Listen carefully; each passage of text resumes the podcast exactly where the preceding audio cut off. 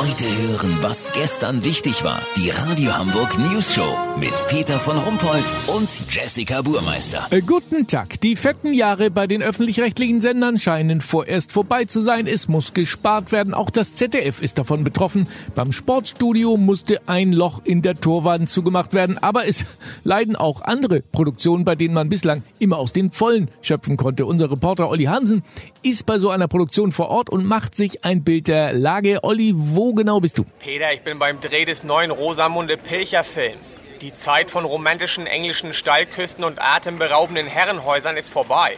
Der neue Rosamunde Pilcher Film wird in der Billstädter Hauptstraße gedreht und zwar ganz genau im Dönerladen Kebab Palace.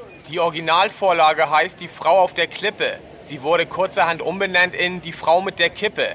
Die Story geht folgendermaßen.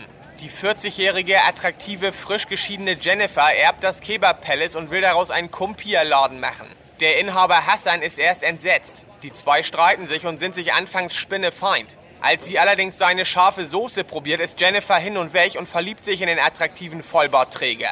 Mehr darf ich nicht verraten. Anweisung von ganz oben. Obwohl man aufgrund des niedrigen Budgets auf imposante Bilder verzichten muss, konnte trotzdem eine atemberaubende Autofahrt über die Bildstädter Hauptstraße realisiert werden. Der 25-jährige Ömer, der mit seinen Jungs den Dreh beobachtet hat, hat dem Filmteam für eine Szene sein AMG Mercedes geliehen. Unter der Voraussetzung, dass man sein Nummernschild ganz deutlich erkennen kann. Durch so ein Rosamunde Pilcher-Ritterschlacht kann er mit dem Wagen bei seinen Jungs natürlich richtig punkten. Weißt, wie ich mein?